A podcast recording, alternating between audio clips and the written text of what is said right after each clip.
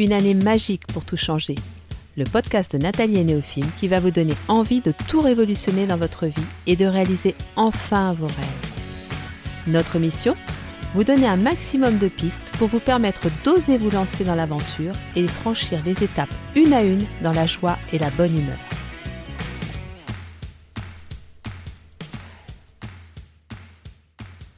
Bonjour à tous et bienvenue sur le podcast de Nathalie et Néophime. J'espère que vous allez bien et que ces beaux jours printaniers vous mettent en joie autant que moi. Alors le sujet du jour, euh, je crois que c'est la première fois que je fais un titre aussi long. D'habitude j'aime bien faire des titres un petit peu courts, mais là je pense que c'était nécessaire pour vraiment que vous compreniez le sens de ce que je voulais vous transmettre à travers cet épisode. Donc c'est vrai que ça peut paraître peu engageant, accepter le dépouillement pour mieux renaître à soi.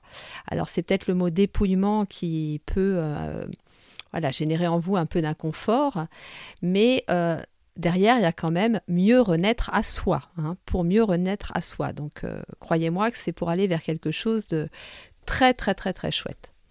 Voilà, donc euh, c'est vrai que c'est un sujet qui me tenait à cœur et que je voulais absolument pour euh, finir une année magique pour tout changer. Alors, il reste encore deux épisodes derrière celui-ci, mais je voulais vraiment vous parler de ça parce que je l'ai expérimenté énormément et particulièrement euh, dans l'année qui vient de s'écouler. Et hum, pour l'avoir expérimenté avant, j'ai encore appris euh, de cette dernière expérience. D'abord, on apprend toujours, mais là, je dois dire celle-là, elle a été vraiment intense puisque justement, elle m'a amené à vivre le dépouillement. Donc c'est vrai que c'est quelque chose que je redoutais énormément, hein. bonjour ma peur du manque, et auquel j'ai dû me confronter pendant plusieurs mois, voire une année. Et heureusement, c'est en prenant de la hauteur, du recul, euh, une fois que j'avais à peu près sorti la tête de l'eau, que j'ai réalisé que ça aussi, c'était un cadeau de la vie. Alors c'est vrai, c'est vrai, je suis d'accord avec vous que la vie euh, en ce moment nous fait des cadeaux qui paraissent empoisonnés, hein, dont l'emballage n'est vraiment pas euh, engageant. Mais pour autant, moi je peux vous dire que quand vous ouvrez le paquet, alors là pour moi c'est waouh. Et cette année, vraiment, quand j'ai vu le cadeau arriver, je me suis dit ah non celui-là, mais j'en veux vraiment pas, hein. je n'en veux pas. Et au final, eh bien, je suis très très très heureuse euh, qu'on me l'ait offert. Donc c'est vrai que parler d'une telle expérience, euh, c'est pas le plus facile à faire, mais aujourd'hui, je n'ai vraiment aucun problème avec ça parce que je suis fière de ce que j'ai accompli. Donc je vais vous en parler un petit peu, je vais vous raconter un petit peu ce qui s'est passé sans forcément rentrer dans les détails parce que ce serait vraiment trop long. Je pense que j'aborderai certains épisodes de, cette expérience euh, à travers le futur podcast, c'est même certain, et je vous en reparle à la fin de celui-ci. Mais euh, voilà, je voulais quand même vous donner un peu les grandes lignes de ce qui m'est arrivé pour que vous puissiez comprendre. Donc c'est vrai que je sentais la chose arriver depuis quelques semaines, depuis quelques mois. Et quand je dis la chose, euh, il y avait plusieurs aspects de ma vie qui étaient touchés là-dedans. Mais en fait, je luttais, je luttais, je luttais autant que je pouvais parce que j'étais terrifiée à l'idée de ce qui pouvait se passer et de ce qui allait de toute façon se passer. Et là, c'est vrai que ma rupture, il y a un an, a vraiment accéléré les choses parce que bah, mon énergie a considérablement baissé d'un coup. Et la vague qui n'attendait que ça m'a submergée totalement. Quoi. Vraiment, euh, là, je, n'ai pas pu euh, lutter plus longtemps. Je me suis laissée euh, embarquer par cette vague. Donc, euh, bah, ce qui s'est passé, c'est que dans un premier temps, bah, je colmatais toutes les fuites comme je pouvais. Donc, euh, comprenez que je payais euh, les factures comme je pouvais au coup par coup, puisque j'avais le, le, côté financier qui était touché aussi. Euh, donc j'y arrivais à peu près en temps et en heure. Et puis euh, là, les choses se sont compliquées quand euh, la banque a bloqué mon compte et a pris l'intégralité de la pension qui me permettait, moi, d'assurer le minimum vital. Donc à ce stade de ma vie, bah, je, venais de vivre, enfin j'avais vécu une rupture quelques mois auparavant. financièrement, je n'avais absolument plus rien. Et au niveau santé, bah, c'était pas brillant parce que forcément, comme ça faisait des mois que je luttais, que je faisais tout ce que je pouvais, mais euh, en vain, bah, mon énergie euh, baissait, baissait, baissait. Donc pendant plusieurs mois, le temps de donner à la banque ce qu'elle attendait, eh bien, euh, nous avons vécu donc en vendant tout ce qu'on pouvait vendre, parce qu'en gros, nous n'avions plus rien. Hein. ma pension partait intégralement à la banque, à la dette que j'avais vis-à-vis de la banque. Et donc, on a vendu tout ce qu'on pouvait pour déjà manger, parce que oui, il y a des jours où euh, le frigo était complètement vide et nous n'avions pas de quoi le remplir. Donc merci euh, le riz, enfin merci les pâtes, merci le riz, euh, les pommes de terre, les trucs, voilà. il y a des jours où j'ai fait croire à mes enfants que je n'avais pas très faim pour pouvoir leur laisser bah, davantage de nourriture. Là, je fais, je fais pas, je vous raconte pas ça pour faire ma victime du tout. Hein. je l'assume totalement et je n'en ai pas honte. Et, et surtout, bah, c'était comme ça, c'est tout, quoi. Voilà. Et, et c'est des choses que j'avais entendues. Je savais que ça existait, mais je ne l'avais pas vécu. Ensuite, bien sûr, il fallait payer le loyer hein, parce que bah, j'avais pas envie qu'on se retrouve à la rue. Euh, et puis les, quelques factures, euh, quand je dis quelques, il y en avait quand même pas mal. Donc en fait, euh, bah, on a enchaîné les foires à la brocante où nous vendions euh, tout plein de choses. Euh, j'ai été jusqu'à vendre les alliances de mes parents et ma médaille de baptême. Et ça, je me souviens très très bien de ce moment où je suis rentrée chez l'acheteur euh, d'or. J'ai vendu ces trois objets et je suis ressortie et j'ai pleuré, pleuré, pleuré quoi. Et après, bah voilà, été me poser sur une place, je me suis acheté un petit croissant, un petit café, et puis je me suis dit bah voilà, c'est maintenant c'est fait, on n'en parle plus et, euh, de toute façon je ne pouvais pas faire euh, autrement, donc euh, voilà. Mais tout ça pour vous dire que le dépouillement, ça vient vraiment vous chercher en profondeur, ça vient toucher à des choses très difficiles parce que à travers cet acte de la vente des alliances de mes parents et de ma médaille de baptême, il y avait comme une trahison à la loyauté familiale. C'est comme ça que je le ressentais avant Aujourd'hui, je me rends compte que non, c'est pas ça la loyauté familiale. C'est pas préserver à tout prix des objets matériels. C'est incarner les valeurs que notre lignée nous a transmises. Donc, euh, vous voyez, ça m'a aussi euh, permis de prendre conscience de ça. Même si, à chaque fois que je faisais quelque chose comme ça, c'était quand même douloureux et c'était difficile. Mais je vais vous expliquer aussi après euh, comment j'ai fait pour que ce soit de moins en moins douloureux et de moins en moins difficile. Et la dernière étape euh, ultime, ça a été au mois de février de rendre mon appartement en Tunisie que j'avais en location depuis six ans. C'était vraiment euh, mon refuge. C'est l'endroit où je me suis totalement reconstruite. Euh, c'est l'endroit où j'ai vécu une histoire d'amour incroyable. Et voilà, il fallait rendre cet appartement parce que je ne pouvais plus, bien évidemment, le conserver. D'ailleurs, les derniers mois, ce n'était même plus moi qui payais le loyer. Donc voilà. Et il a fallu faire tout ça et en même temps garder espoir. Donc c'est vrai que bah, aujourd'hui la situation est plus stable, même si elle me demande encore une énorme vigilance. Vous vous doutez bien qu'on ne sort pas indemne d'une expérience comme ça et que euh, on reste très très très prudent par la suite. Ça a été aussi très chronophage, très énergivore. Et certains jours, bah, j'ai pleuré d'épuisement. J'ai demandé très très très souvent du soutien à l'univers et à Dieu. Alors, je rappelle que l'univers ou Dieu ne sont pas banquiers, hein, qui ne font pas de virements bancaires. Donc, euh, quand je leur demandais du soutien, c'était pas, je leur disais pas, euh, s'il vous plaît, envoyez-moi de l'argent, parce que ça, ça ne marche pas. Par contre, euh, là où ils étaient effectivement très aidants, très soutenants, euh, bah, c'était euh, en m'envoyant du réconfort, voilà, à travers des, gestes de diverses personnes, de la présence, un sourire, une bonne nouvelle, enfin voilà, des choses comme ça. Et ça, à chaque fois que je demandais, je recevais, quoi. C'était vraiment merveilleux. Et donc, euh, bah, toute cette aventure m'a permis de réaliser que j'avais définitivement une très grande force intérieure et une foi inébranlable. Parce que même au plus profond du, précipice, du, du trou, je n'ai jamais perdu espoir. Jamais. Je me suis souvent posé la question de comment j'allais y arriver, mais jamais de est-ce que je vais y arriver. Et si je dis que je suis fière de moi, je vous promets que ce n'est pas mon ego qui parle. Je suis fière de moi parce que j'ai dépassé cette croyance que ce qui m'arrivait était mal. Je ne l'ai pas vécu comme un échec, ni comme une faute. Alors, ça ne retire pas le fait que j'assume l'entière responsabilité de ce qu'il s'est passé. Oui, je suis responsable, mais pas coupable. Et ça, je vous expliquerai aussi la différence tout à l'heure. Et admettre cette responsabilité m'a amené à me repositionner sur plusieurs plans, sur le plan personnel, sur le plan professionnel, sur le plan relationnel. J'ai senti vraiment que oui, effectivement, euh, il y a quelque chose qui ne fonctionnait pas et que euh, ça venait déjà de ce qui se passait en moi, mais aussi à partir de ce qui se passait en moi, de ce que je crée à l'extérieur. Donc c'était tout ça en fait qu'il fallait revoir. Donc oui, j'étais responsable, mais je n'étais pas coupable. Et du coup, le fait de ne pas me sentir coupable, ça m'a permis d'être dans une posture d'égal à égal vis-à-vis de mes créanciers.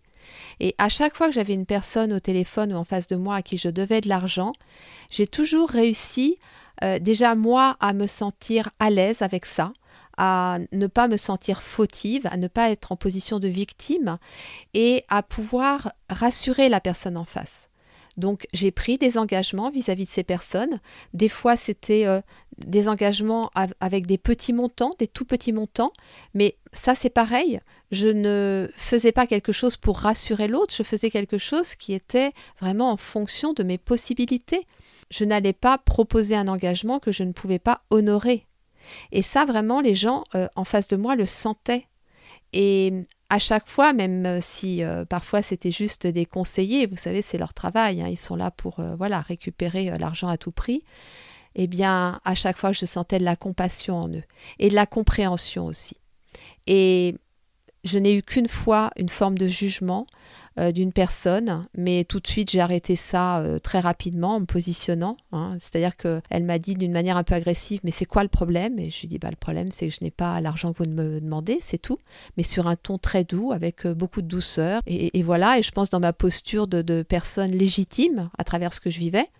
Et du coup, bah, pof, derrière, elle a accepté ma proposition. Donc c'est vraiment ça qui est important parce que se sentir coupable, effectivement, ça nous met dans une position de victimisation. Et alors là, je peux vous dire que la personne en face de vous, elle va être beaucoup moins compréhensive et beaucoup moins partante à accepter votre proposition. Alors il y a aussi une autre chose qui a été vraiment déterminante pour faire évoluer cette situation dans le bon sens, c'est de l'accepter. De l'accepter, mais de ne pas rester figé. C'est-à-dire qu'à un moment donné, je me suis dit, bon, ok, là vraiment, euh, c'est la, la débâcle, quoi. Mais voilà, c'est comme ça. Et euh, bah maintenant, on va tout reconstruire pierre par pierre. Et de la même façon, à chaque fois que j'avais un créancier en face de moi ou au téléphone, je lui faisais comprendre que ça n'était pas que dans mon intérêt qu'il accepte ma proposition, c'était aussi dans le sien. Parce que si ses attentes et ses demandes étaient inaccessibles pour moi, eh bien, il n'aurait pas pu récupérer son argent. Alors que s'il acceptait ma proposition, qui était à hauteur de ce que moi je pouvais faire, s'il avait confiance en moi par rapport à l'engagement que je prenais, eh bien là, on allait tous les deux vers, euh, vers la sortie et, en passant par la bonne porte. Donc c'est vraiment tout ça qui m'a permis de traverser cette euh, période qui a duré quand même un an et, euh, et d'en apprendre tellement, tellement, tellement. Donc depuis tout à l'heure, je vous parle de dépouillement et en fait, j'ai envie de d'être précise sur cette notion de dépouillement. Pour moi, c'est accepter de laisser partir des biens matériels auxquels on tient énormément. Mais c'est aussi se mettre en position de vulnérabilité, de fragilité. C'est se mettre totalement à nu. En fait, c'est comme une forme de retour à notre être originel, à notre naissance. Vous savez, quand on est arrivé sur Terre, quand nous sommes nés, eh bien, on ne pouvait pas être plus vulnérable eh bien, le dépouillement, c'est ça. C'est que vous, venez toucher ce, moment de vie que vous avez vécu déjà.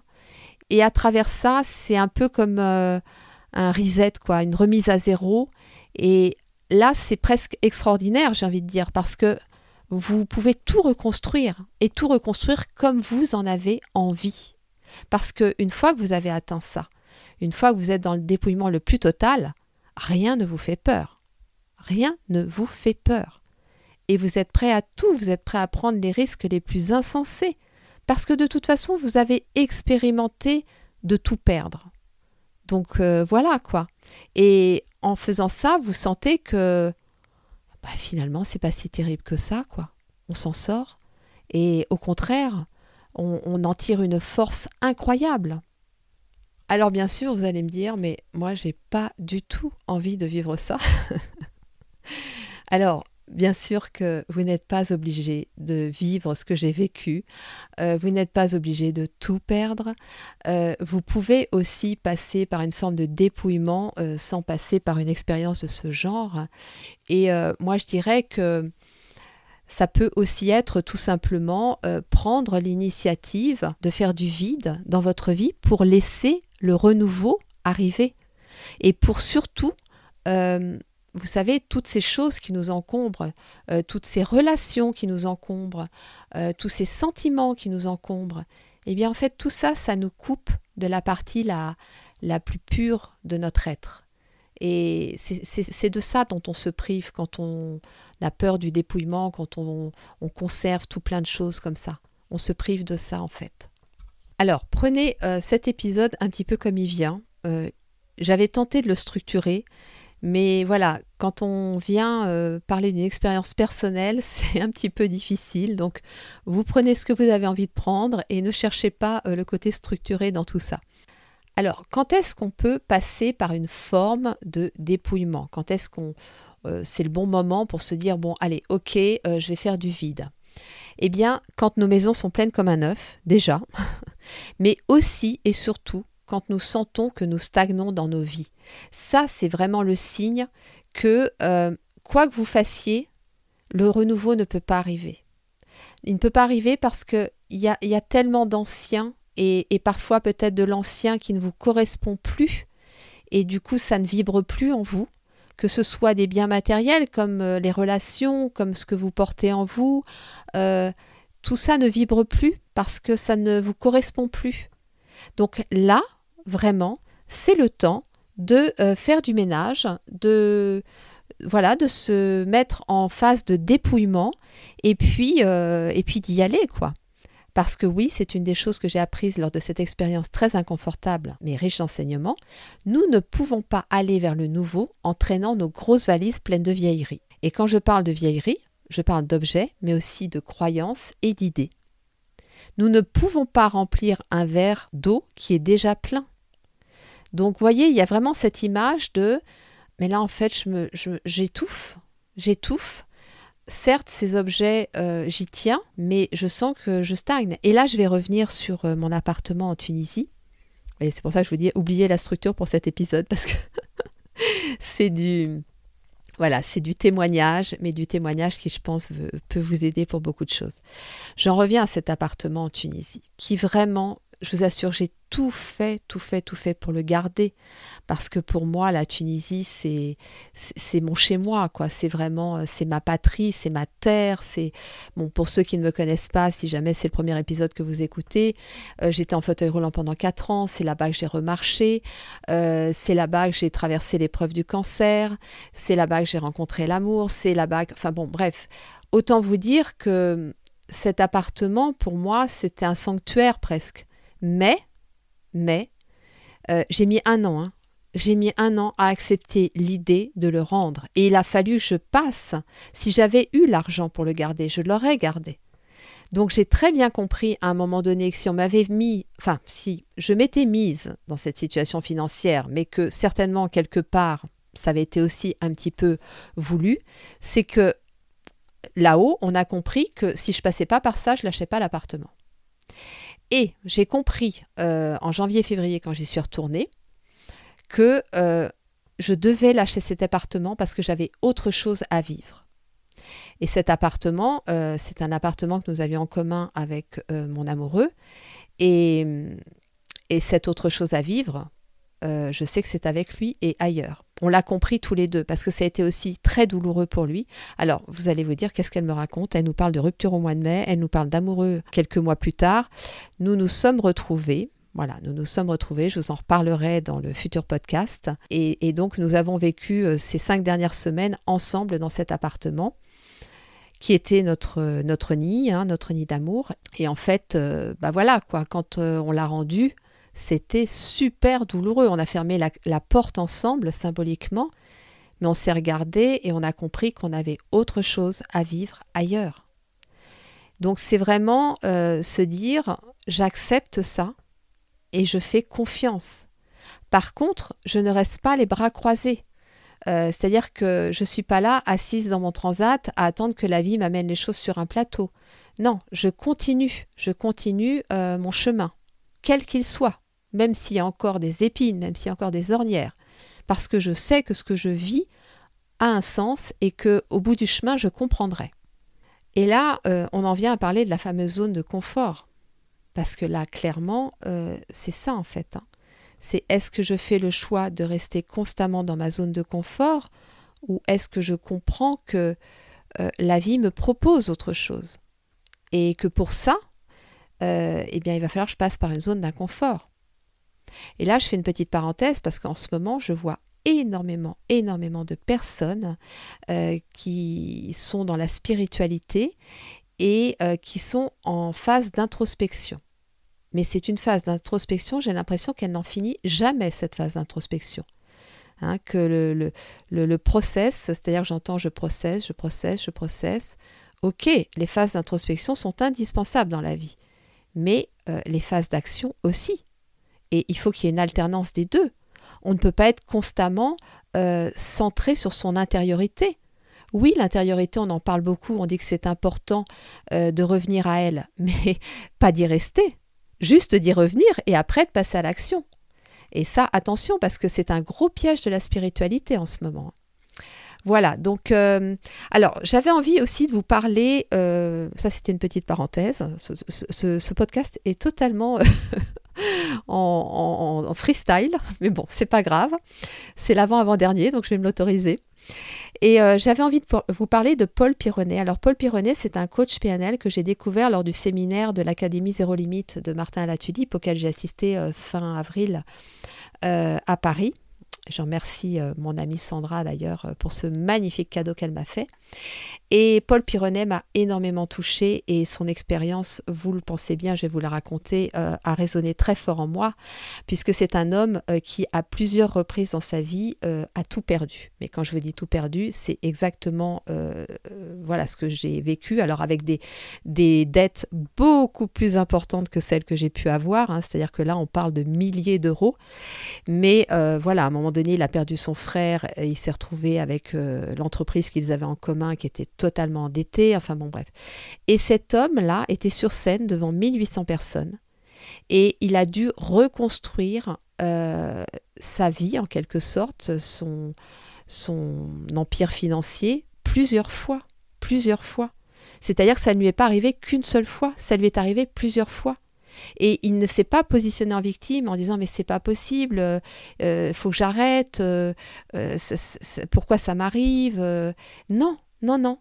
Il a appris de ça, de chaque expérience, il a appris. Et à partir de ce qu'il a appris, il a reconstruit. Et cet homme est d'une humanité, euh, c'est incroyable. J'avais presque envie de le prendre dans mes bras et de lui dire merci, merci, merci. Parce que de voir qu'il y a toujours un espoir, il y a toujours. Et, l'espoir devient euh, réalité. C'est pas, pas que de l'espoir, c'est que ça se concrétise. Et d'ailleurs, je le vis en ce moment alors, ce que je vis en ce moment, je vous en parlerai plus tard. Hein, ça, vous me connaissez maintenant. Il y a toujours un petit délai. Euh, voilà. D'abord parce que j'attends que les choses aboutissent pour euh, pouvoir vraiment vous en parler. Mais je peux vous dire que ce que je vis en ce moment, c'est vraiment la preuve que il faut toujours garder espoir et que accepter de se dépouiller, accepter le dépouillement, eh bien, euh, ça ouvre une multitude d'opportunités qu'on ne pouvait même pas imaginer, quoi. Donc pour moi, aujourd'hui, je suis convaincue que pour oser prendre de vrais risques, il faut avoir vécu ce type d'expérience. Parce que c'est la seule façon de voir que sortir de sa zone de confort, c'est certes inconfortable, mais pas définitif. Et que c'est une étape, juste une étape, pour atteindre la fameuse zone magique. Et surtout que la peur liée au manque n'est qu'une construction de notre mental. Je vous dis ça parce que, en fait, au bout d'un certain temps, je me suis rendu compte que ne plus avoir à manger dans son frigo, mais ne pas avoir peur, c'était possible. Ne pas savoir comment on va honorer telle ou telle dette, mais dormir sereinement, c'était possible. Ne pas avoir la rentrée d'argent que l'on avait prévue et se dire que cet argent va arriver autrement, c'est possible. Faire confiance, garder la foi et agir de la bonne façon parce que cela se fait à partir du cœur et non de la peur, eh bien c'est possible. Donc c'est vraiment la peur qui nous limite, le manque aussi. Alors si nous sentons que nous stagnons, posons-nous vraiment la question suivante. Ma maison ne mérite-t-elle pas un petit ménage de printemps, mais ma situation aussi du coup? Parce que bien sûr que je prends l'image de la maison, mais que la maison c'est le reflet de, notre intériorité. Donc pour le coup, si vous voulez vous connecter à cette intériorité, bah peut-être que la première chose à faire, c'est de faire du ménage. Mais pour ça, il faut passer à l'action. On ne peut pas que faire un constat de ce qu'il y a à l'intérieur de nous. Il faut vraiment passer à l'action.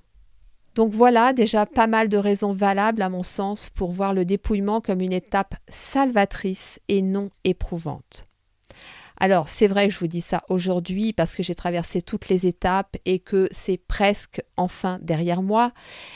Mais voilà, comment faire ça dans la douceur et non dans la douleur? C'est possible. Déjà, faites ça, si possible, étape par étape. Même si vous êtes dans une situation critique.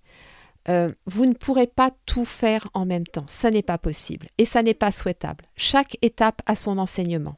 Donc allez-y progressivement et pensez à célébrer chaque étape. Ça, c'est super important parce que on est tellement submergé par euh, tout ce qui se passe, par tout ce qu'on attend de vous, hein, et en particulier, je pense, euh, voilà, aux, créanciers ou, à des gens qui euh, qui attendent des choses de vous. Ça peut être aussi dans les relations, hein. ça peut être des relations où les gens ont beaucoup d'attentes et, et c'est trop, quoi. C'est tout arrive en même temps. Alors pensez à vous dire Ok, ça, ça y est, c'est réglé. Je me remercie, je célèbre ce moment et je passe à la suite. Voilà. Ensuite, concernant les objets matériels. Tous les objets ont une âme, à mon sens, et donc une expérience à vivre. Alors, conservez des objets par, entre guillemets, loyauté familiale, mais que ces objets restent dans un placard, dans un carton. Ça fait un an, cinq ans, dix ans qu'ils ne sont pas sortis de ce carton.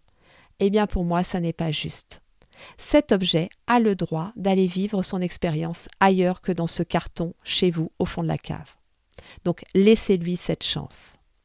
Et pour ça, petite technique de Nathalie, manifestez la personne à qui vous avez envie de vendre cet objet ou de donner parce que vous pouvez le donner. Bon, en l'occurrence, quand c'est un objet de valeur, on a quand même forcément envie euh, qu'il y ait une contrepartie financière et puis ça peut aussi aider dans le passage, dans la transmission mais manifester. Et moi, je peux vous dire que j'ai fait ça mille fois et que ça a toujours fonctionné. Et pas plus tard que dimanche, où j'ai encore fait une foire à la brocante, j'avais quatre appareils photo, j'ai manifesté, j'ai eu quatre personnes merveilleuses qui m'ont acheté mes appareils photo. Et la petite autre technique de Nathalie, c'est que mes prix varient en fonction de l'énergie de la personne que j'ai en face de moi. Donc si je sens que ça n'est pas la bonne personne, je peux vous dire que le prix est très haut. Si je sens que c'est la bonne personne, alors là, curieusement, le prix va baisser. Et en manifestant à l'univers, mais même à mes ancêtres. Hein, je me souviens de deux poupées, je vous en ai parlé dans un épisode, hein, deux poupées qui appartenaient à ma grand-mère, qu'elle ne voulait pas que l'on vende, qu'elle ne voulait pas que l'on donne. Eh bien, ces poupées étaient dans une valise depuis, euh, je ne sais pas, 30, 40, 50 ans. Moi, je me suis dit, c'était pas juste pour elle. Ça n'était pas juste. Et je pense qu'aujourd'hui, là où ma grand-mère est, elle comprend tout à fait. Et elle est tout à fait OK avec le fait que quand elle avait donné cette consigne de ne pas vendre et de ne pas donner, c'est qu'elle était dans, dans une perception matérielle des choses. Aujourd'hui, elle est dans une perception totalement euh, spirituelle, totalement, enfin voilà, vous voyez ce que je veux dire. Et là, ça n'a plus d'importance. Ce qu'elle nous avait demandé n'a plus, euh, n'a plus de raison d'être. Donc ces poupées, malgré tout, je n'avais pas envie qu'elles partent n'importe où, vous vous doutez bien. C'était des cadeaux précieux euh, de ma grand-mère. Eh bien, j'ai manifesté et j'ai eu une personne extraordinaire. C'était il y a huit mois, plus que ça, presque un an. Et je l'ai encore revue dimanche. Nous sommes devenus amis. Et voilà, enfin bon, l'histoire est incroyable, je ne vais pas vous la raconter là parce que je suis déjà à une demi-heure de podcast, donc euh, si je commence à tout vous raconter en détail, on ne va plus en finir. Mais voilà, n'hésitez pas à manifester, même sur le bon coin, hein, ça marche. Hein. C'est-à-dire j'ai vendu des trains électriques sur le bon coin et je sentais la vibration de la personne à travers les échanges. Et c'est comme ça que j'ai choisi euh, l'acheteur. Voilà, donc euh, ça, ça peut aider énormément quand vous voulez bah, faire du vide, mais que c'est difficile. Alors si un jour vous traversez une phase extrême comme je l'ai vécu, vraiment c'est organisation, stratégie et confiance. Ce sont les trois attitudes que j'ai adoptées en permanence. Hein, c'est-à-dire que vraiment j'étais organisée. Euh, il y avait cette euh, stratégie pour effectivement euh, pouvoir d'une certaine façon anticiper bah, les remboursements et puis la confiance. La confiance parce que oui, il y a eu des fois où je comptais sur certaines, rentrées d'argent et ça n'est pas arrivé. Eh bien, je me disais, bon, c'est pas grave, je manifestais auprès de l'univers, Dieu, mes guides, tout le monde, mes ancêtres, et l'argent arrivait autrement. Donc là, c'était la confiance vraiment qui me soutenait dans ces moments-là. Donc j'en arrive à cette notion de responsable et non coupable. En fait, qu'est-ce qui m'a permis de me détacher de cette culpabilité? Bah, c'est justement de me positionner en tant que personne responsable de la situation. Donc là, je sors du fameux triangle de Cartman. Vous savez, on en a parlé dans l'épisode précédent. Hein. je ne suis ni bourreau, ni victime, euh, ni sauveuse. Euh, je sors de ce triangle et oui, je suis responsable de ce qui m'arrive. C'est-à-dire qu'à un moment donné, il y a une situation euh, dans laquelle j'ai été déstabilisée et qui m'a amené à cette autre situation dans laquelle je me trouve aujourd'hui. Donc j'analyse les choses et puis euh, voilà, c'est tout, hein, tout simplement. Ça ne prend pas non plus des heures et des heures et des heures. Hein, euh, je veux dire, un deuil, une rupture, la maladie, très rapidement, on peut comprendre qu'effectivement, la perte d'un emploi, on peut comprendre que bah, ça vienne complètement remettre en, en, cause votre situation sur tous les plans, quoi. Et du coup, de ce fait, on n'est pas coupable, je veux dire, on n'a pas failli quelque part. On a juste été emporté. Alors après, je sais que certains vont avoir du mal à faire la nuance, mais je vous rappelle le mantra du pardon. Je fais du mieux que je peux au moment où je le fais avec ce que j'ai. Et clairement, euh, vous voyez que dans ma situation, j'ai fait du mieux que j'ai pu au moment où je l'ai fait avec ce que j'avais. Parce que j'étais euh, terrassée par la douleur et dans ces moments-là, bah voilà quoi. Je veux dire, ça aurait été quelqu'un qui aurait été auprès de moi et, pas moi, j'aurais été dans l'empathie, j'aurais été dans la compassion, donc pourquoi je ne le serais pas pour moi-même? Ce ne serait pas juste. Donc voilà la nuance entre responsable et non coupable. Alors, de la même façon, quand vous vivez ce genre de situation, ne pas se priver de tout et être stratégique pour garder euh, des bouffées d'oxygène. Voilà. Oui, il y a des jours où euh, on n'avait plus rien dans le frigo, et euh, où on a mangé euh, des pâtes. Et puis il y a des jours où on s'offrait euh, un Starbucks et, et, un croissant. Voilà. Et là, c'était c'était la fête, quoi. Mais oui, il fallait faire ça. Alors bien sûr, on aurait pu ne rien s'offrir du tout. Et puis, bah, peut-être qu'on aurait pu rembourser plus rapidement la dette avec EDF ou je ne sais qui. Mais croyez-moi, EDF continue à bien vivre. Par contre, moi, si je m'étais privée de ces plaisirs-là, je ne sais pas où je serais aujourd'hui. Donc c'est important aussi de garder ces bouffées d'oxygène et de parfois prioriser les choses. Et pour finir, je dirais, prenez le temps de respirer, d'apprécier les choses simples et de se relier à la nature. Alors c'est vrai que là, je vous ai parlé de plein de choses et à travers cette notion de dépouillement, j'ai abordé des situations extrêmes. Hein, bien évidemment que vous n'allez pas tous vivre ce genre de situation, mais je pense que pour autant, ça peut être inspirant. Et moi, aujourd'hui, euh, mais je vais vous dire, c'est incroyable, mais je ne regrette absolument pas cette année que je viens de vivre, quoi. Je crois même que j'ai une, je sais pas comment vous dire, mais cette année, quand je la regarde, je fais waouh, quoi, waouh. Vous savez, c'est comme si j'avais fait une formation de 10 ans en un an, quoi. Donc oui, ce genre d'expérience peut être violent, mais ça vient activer notre résilience, notre force mentale et notre humanité. Donc oui, c'est douloureux, mais c'est aussi extrêmement libérateur. Et ça m'a appris le vrai lâcher-prise, ça m'a appris à me recentrer sur l'être et non sur l'avoir. J'ai un tout autre rapport au matériel. Euh, ça m'a appris à faire de vrais choix, les choix à partir du cœur. J'ai un tout autre rapport à la consommation. Et, et puis surtout, bah, ça m'a ça m'a ramené vers euh, mon amoureux. Et aujourd'hui on ne sait pas du tout euh, ce qu'on va construire ensemble mais c'est pas ça qui est important pour nous. Ce qui est important pour nous c'est euh, c'est tout ce que nous avons appris tous les deux parce que lui aussi est passé par une phase de dépouillement extrême. Et c'est tout ce que nous avons appris ensemble et que nous allons pouvoir à travers cet amour qui vibre toujours transmettre aux autres donc je pense aujourd'hui sincèrement que le matériel peut être un vrai frein. Et en nous apportant une satisfaction immédiate, il nous maintient dans notre zone de confort, il nous empêche d'oser prendre de vrais risques parce qu'il entretient notre peur du manque et il nous laisse surtout dans l'illusion que nous ne sommes pas complets tels que nous sommes. Donc je peux vous dire qu'aujourd'hui, après cette expérience incroyable, après ce dépouillement matériel euh, total, je me sens complète. Je me sens habitée par une foi qui me fait vibrer l'amour et non la peur. Ça, c'est aussi le très très beau cadeau de cette expérience. C'est arriver à revenir constamment à cette vibration d'amour et à libérer euh, les peurs aussitôt qu'elles arrivent. Et voilà. Et en parlant d'amour, je vous avais promis de vous révéler le nom de notre futur podcast, celui qui va prendre le relais d'une année magique pour tout changer à partir du mois de juin ce mystérieux podcast va s'appeler Les chemins de l'amour.